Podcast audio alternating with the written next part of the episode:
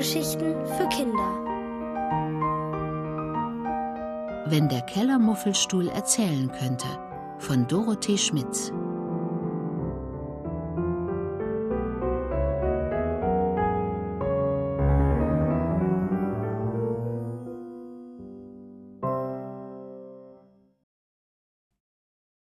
Der Popo-Klebestuhl Stufe für Stufe trägt Susu den alten Stuhl, den sie eben im Keller gefunden hat, die Treppe rauf. Der Stuhl ist ziemlich schwer und Susu gerät ins Schwitzen. Endlich hat sie die Wohnungstür erreicht und holt den Wohnungsschlüssel aus der Hosentasche. Da fällt ihr ein, dass sie vergessen hat, das Licht im Keller auszuschalten. Das hatte sie ihrer Mutter aber vorhin fest versprochen. Schnell flitzt sie zurück zur Kellertür und schaltet das Licht aus. Dann läuft sie zur Wohnungstür und schließt auf. Mit einem lauten Stöhnen schiebt sie den schweren Stuhl in die Wohnung und als die Tür hinter ihr ins Schloss fällt, lässt sie sich mit einem Puh auf den Stuhl fallen. Ihre Mutter kommt sofort aus dem Arbeitszimmer gelaufen, um nachzusehen, ob alles in Ordnung ist. Da sieht sie Susu. Sie sitzt erschöpft auf einem alten Stuhl und ist von oben bis unten mit Staub und Spinnweben bedeckt. Gerade wischt sie sich mit ihren schmutzigen Händen den Schweiß von der Stirn, nun ist auch ihr Gesicht mit dunklen, schmierigen Flecken übersät. Die Mutter sieht sie prüfend an. Susu befürchtet schon, dass sie jetzt mit ihr schimpfen wird, doch da fängt ihre Mutter an zu lachen. Sie kommt auf Susu zu, streichelt ihr übers Haar und sagt lächelnd Du siehst ja aus wie ein Kellermuffelkind. Da muss auch Susu lachen. Offensichtlich hat Opa die Geschichte von den Kellermuffeln auch ihrer Mutter als Kind erzählt. Sie wohnen in jedem Keller und sind ganz lieb, nur machen sie leider immer sehr viel Unordnung. Egal wie oft man den Keller aufräumt, nach kurzer Zeit ist wieder alles durcheinander. Susu steht auf und zeigt auf die Sitzfläche des alten Stuhls. Da sind lauter weiße Farbkleckse drauf, aber wenn man genauer hinsieht, sehen die Kleckse aus wie ein freundliches, lachendes Gesicht. Susu ist sicher, dass genau so ein Kellermuffel aussieht. Wer hat das Gesicht wohl gemalt, Mama? fragt sie. Aber statt zu antworten, erzählt die Mutter schon, woher dieser Stuhl kommt. Als dein Papa und ich noch jünger waren, also sogar noch bevor du geboren wurdest, sind wir hier in diese Wohnung gezogen. Und einmal, als Oma und Opa zu Besuch waren, da kamen noch deine Tante und dein Onkel dazu. Und weil für so viele Leute nicht genug Stühle da waren, hat Papa die ganze Zeit auf einer Kiste gesessen. Als Oma und Opa das nächste Mal zu Besuch kamen, haben sie diesen Stuhl mitgebracht. Opa meinte, der wäre super bequem und außerdem auch noch sehr stabil. Das stimmt, ruft Susu und lässt sich wieder auf den Stuhl plumpsen. Dieser Stuhl ist wirklich bequem. Aber nach kurzer Zeit löste sich die Polsterauflage, die ursprünglich auf dem Stuhl war. Sie wackelte immer hin und her, wenn man darauf saß, erzählt Mama weiter. Das war so blöd, dass ich diesen Stuhl am liebsten schon damals in den Keller getan hätte. Aber das wollte Papa nicht. Er meinte, er könne sehr gut auf diesem Stuhl sitzen und dass das Polster ein bisschen wackele, würde ihn nicht stören.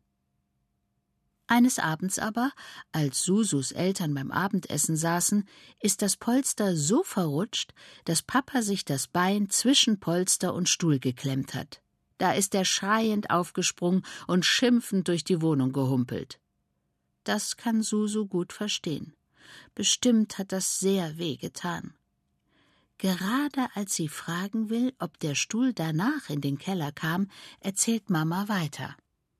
Als der Schmerz am Bein nachließ und Papa sich wieder beruhigt hatte, dachte ich, ach, aber jetzt bringt er den Stuhl bestimmt in den Keller.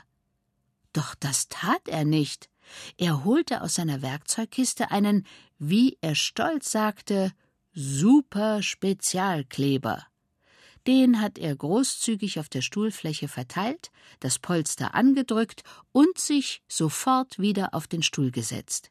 Er meinte, durch sein Gewicht würde das Polster so fest an die Sitzfläche gedrückt, dass es garantiert nie mehr abgeht. Das wird bombenfest, meinte er, und außerdem sei der Kleber schnell trocknend. Nach dem Abendessen sei das Problem des wackelnden Polsters ein für allemal erledigt. Jetzt fängt Susus Mutter an zu lachen. Sie lacht und lacht und kann sich kaum noch beruhigen. Endlich erzählt sie weiter. Nach dem Abendessen stand der Vater auf, um den Tisch abzuräumen, doch auch der Stuhl stand auf, oder anders gesagt, der Stuhl klebte am Popo fest, bombenfest. Durch Papas Gewicht wurde der Kleber zwischen Polster und Sitzfläche nach oben gedrückt und verklebte die Sitzoberfläche mit Papas Jeans. Wir haben lange gebraucht, um den Stuhl zu lösen, lacht Mama. Sie wischt sich Lachtränen aus den Augen und macht vor, wie Papa sich vornübergebeugt und an der Tischplatte festgehalten hat und wie sie gezogen und gezogen hat. Nach viel Anstrengung löste sich der Stuhl endlich. Aber nur der Stuhl. Das Polster war für immer fest an Papas Hose verklebt. Polster und Hose wanderten in den Müll, aber der Stuhl blieb. Papa hat die Sitzfläche geschmirgelt und poliert und der Stuhl blieb in der Wohnung. Susu und Mama lachen noch eine ganze Weile über diese lustige Geschichte. Die Vorstellung, dass ihr Papa einmal mit diesem Stuhl am Popo durch die Wohnung gelaufen ist, ist aber auch zu lustig. Vielleicht sollten wir diesen Stuhl noch einmal richtig aufarbeiten lassen, sagt die Mutter dann. Eigentlich sei er doch sehr schön mit seinen abgerundeten Armlehnen, der gebogenen Rückenlehne und dem fünfzackigen Loch, das wie ein Stern aussieht. In der Ecke vom Flur sähe er bestimmt gut aus, überlegt Mama. Doch Susu möchte den Stuhl unbedingt behalten. Sie bettelt so lange, bis ihre Mutter endlich einwilligt. Susu möchte den Stuhl nämlich selber schön machen. Sie weiß auch schon wie. Zuerst wird sie ihn gründlich sauber machen und dann wird sie ihn anstreichen. Bestimmt sind im Keller noch Farbtöpfe.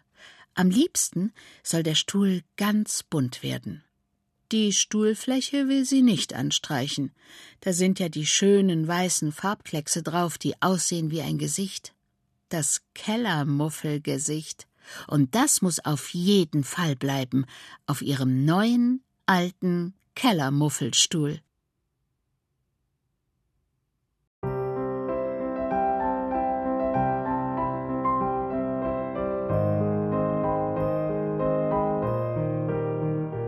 Hörtet Wenn der Kellermuffelstuhl erzählen könnte von Dorothee Schmitz, gelesen von Frauke Pullmann. Ohrenbär. Hörgeschichten für Kinder in Radio und Podcast.